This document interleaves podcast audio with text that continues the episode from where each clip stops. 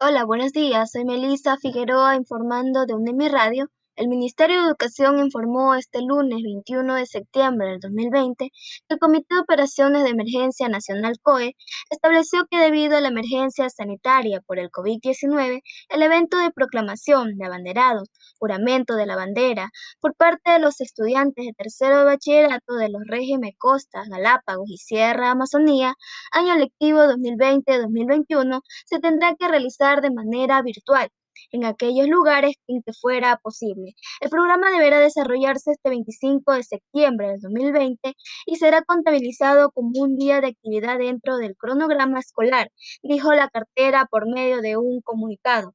En este señaló que no se autorizan eventos presenciales.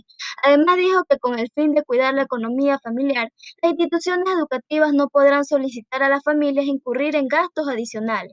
Este anuncio deja sin efecto los lineamientos difundidos por el Ministerio de Educación el pasado 15 de septiembre, cuando se estableció que el 25 de este mes acudirían a las instituciones educativas los abanderados y portaestandarte, acompañados de máximo dos familiares cada uno, además de tres autoridades del plantel. Para el resto de estudiantes se tenía pensado transmitir el evento de forma virtual, modalidad en la que según la nueva disposición deberá aplicarse para todos.